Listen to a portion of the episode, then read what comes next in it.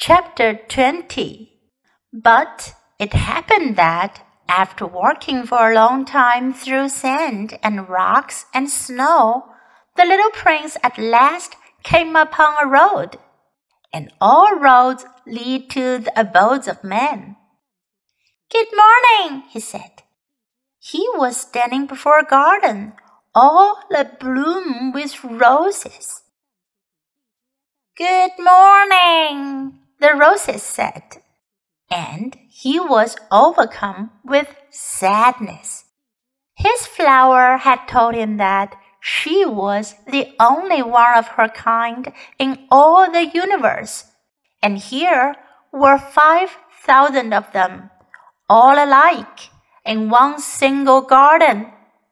She would be very much annoyed, he said to himself, if she should see that.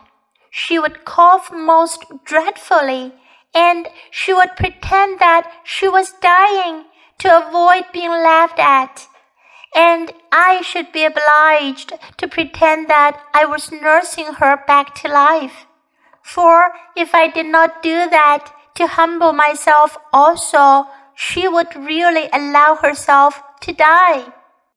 Then he went on with his reflections. I thought that I was rich with a flower that was unique in all the world and all I had was a common rose, a common rose and three volcanoes that come up to my knees, and one of them perhaps extinct forever.